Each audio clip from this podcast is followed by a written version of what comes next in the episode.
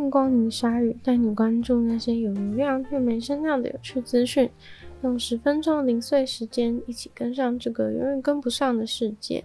一位澳洲男子起诉了墨尔本的一间医院，因为他宣称是医院让他看到他老婆剖腹产的过程，才会害他得了精神疾病。他试图起诉的医院呢，叫做皇家妇女医院，因为他觉得都是医院让他在二零一八年的时候看他老婆剖腹产的过程，害他到现在都为精神疾病所苦。而他的起诉金额竟然高达了十亿澳洲币，大约是六亿四千万美元。他老婆的剖腹产过程其实根本没有任何问题，很成功。但他争执的是，为什么医院要让他看到那个画面？医院根本没有尽到保护他的义务。他宣称医院鼓励他准许他观看整个手术的过程，所以呢，他就眼睁睁的看着他老婆的器官还有血到处都是，导致他现在的精神疾病。剖腹产其实是很常见的手术吧，就是医生会把女人的肚子切开，把婴儿拿出来。剖腹产的人真的很多，像是在美国有三十二趴的婴儿都是透过剖腹产生下来的，所以大概很多人都会觉得这位提高的男子很怪，而且距离当年的剖腹产都已经过了四五年，他现在才说他的精神状况极糟，是因为那场手术。他在诉讼中提到他精神状况的问题，最终还导致他们婚姻的崩解。也就是说呢，他觉得他们婚姻的失败是因为他看了那场剖腹产手术。开庭的时候呢，男子亲自上阵，法官呢则当庭表示，这位男子的行为简直就是滥用司法。诉讼程序中也包含了要对男子做医学鉴定，不过最后专家认为没有办法证明该事件对男子造成的精神影响。结论就是，看到剖腹产造成男子心灵创伤的事件严重程度无法达到标准。也有人怀疑男子是在婚姻失败之后才回过头来试图怪罪他所目睹的这场剖腹产。犹太人的大屠杀是世界上最残忍的事件之一，而最新发现显示，战争时期的教宗庇护十二世很有可能在早期的阶段就知道此事。似乎在一九四二年，教宗庇护十二世就知道纳粹想要消灭犹太人的种种细节，但是却并未告诉外界。这个发现是来自于梵蒂冈的信件。但是这和天主教官方一直以来的立场是有冲突的，因为他们都宣称当时的资讯是模糊且不确定的，以至于他们并没有做出任何反应。这封揭露丑恶的信件泛黄着，是一封用打字机写下的信。意大利的晚邮报在星期天公布了这个消息，之所以很重大的原因是，这是由梵蒂冈内部的档案管理员亲手发现的。也在一些内部人员的鼓励下，将它公诸于世。信上的日期是一九四二年的十二月十四日，由一位在德国身在反纳粹组织中的神父所写下。写信的对象是教宗庇护十二世在梵蒂冈的贴身秘书，这位秘书同样也是一位德国人。梵蒂冈的档案管理员告诉媒体。这封信的意义是非常重大又独一无二的，因为它完完整整的证明，当时梵蒂冈是非常清楚那些所谓的劳改营根本就是死亡工厂。在信中，人在德国的神父告诉秘书，线人已经确定，在某个集中营里面，每天至少有六千个波兰人和犹太人被杀。他所指出的集中营是当时被德国占领的波兰，现今位于乌克兰的西部。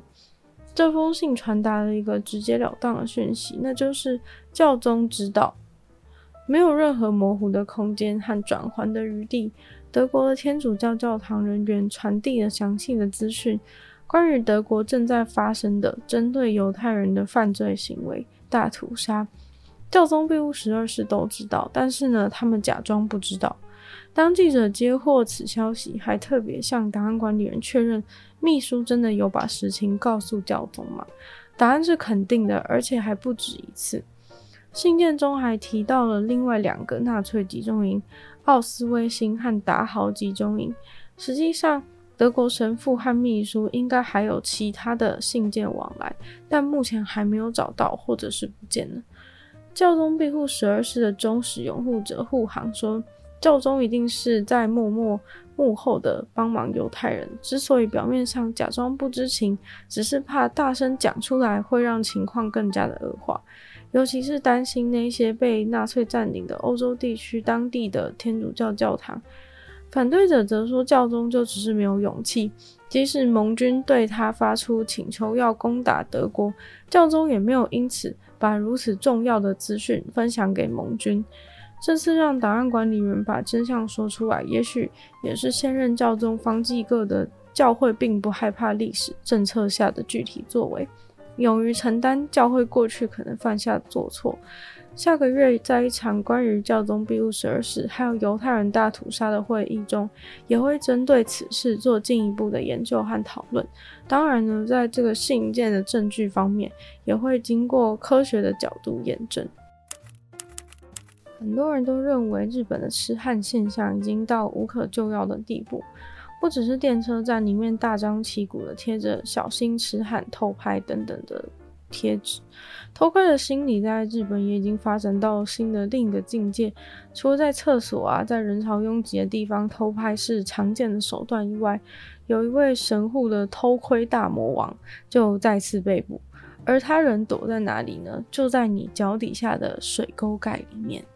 一般人走过水沟的时候，也许不会特别注意水沟里面有没有什么东西，所以他就想。只要躺在下水道里面，就可以透过水沟的洞欣赏所有路过女生的裙底风光了。据说呢，他是找到了下水道的出口，然后从下水道出口爬进去。但是观察过下水道的人也知道，下水道的下面其实并不深，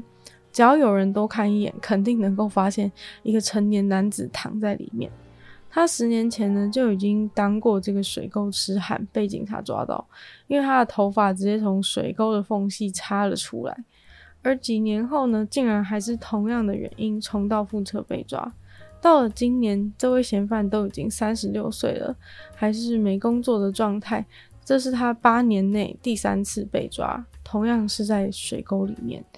这次有被害者是发现有人在水沟偷拍，马上就向警方报案。结果警察很快就在下水道里面找到正在逃走的嫌犯。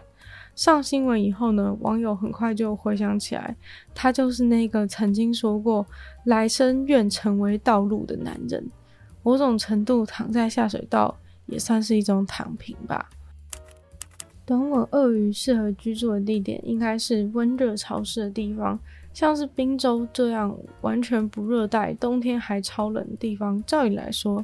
你不会期待有任何鳄鱼好朋友出现。不过奇怪的就是呢，在两个月以内，宾州当地的警方就已经接获了三起短吻鳄鱼相关的报案，而目前还有两只短吻鳄鱼在逃中。这个烦人的问题已经成为了宾州新的常态。这些令人头痛的短吻鳄鱼，有可能是从主人手中逃出的宠物鳄鱼。其中一只不见的鳄鱼长度六十公分，直接跳进了河里面，扑通一声消失踪影。平常也不会发生这么扯的事情啊！鳄鱼怎么会从家里面说走就走？原来是在宠物主人转移宠物的过程当中，鳄鱼就趁机逃走了。虽然在美国很多州饲养鳄鱼是违法的，但是在宾州呢却是合法的。当地的动物收容中心在今年八月第一次接收了他们的第一只鳄鱼之后，深感这个养鳄鱼的问题必须要解决。也许是应该要让饲养鳄鱼变得不合法，于是呢，议会试图立法管理鳄鱼和短吻鳄鱼的饲养情况，但是呢，马上就因为许多居民的反对而告吹。只不过现在还在外面游荡的两只鳄鱼，真的必须要快点找到，因为爬虫类动物真的不太可能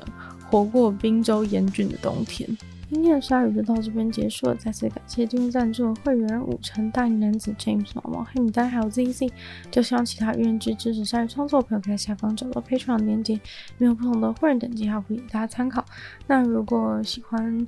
这支节目的话呢，记得多分享出去，更多人知道。在 Apple Podcast 帮我留心，写下评论，对节目成长很有帮助。那如果喜欢我的话呢，可以去收听我的另外两个 Podcast，其中一个是《女友的纯粹不理性批判》，没有时间更长主题性内容；另外是听说动物，当然跟大家分享动物的知识。就希望鲨鱼继续在每周二四跟大家相见。那我们下次见喽，拜拜。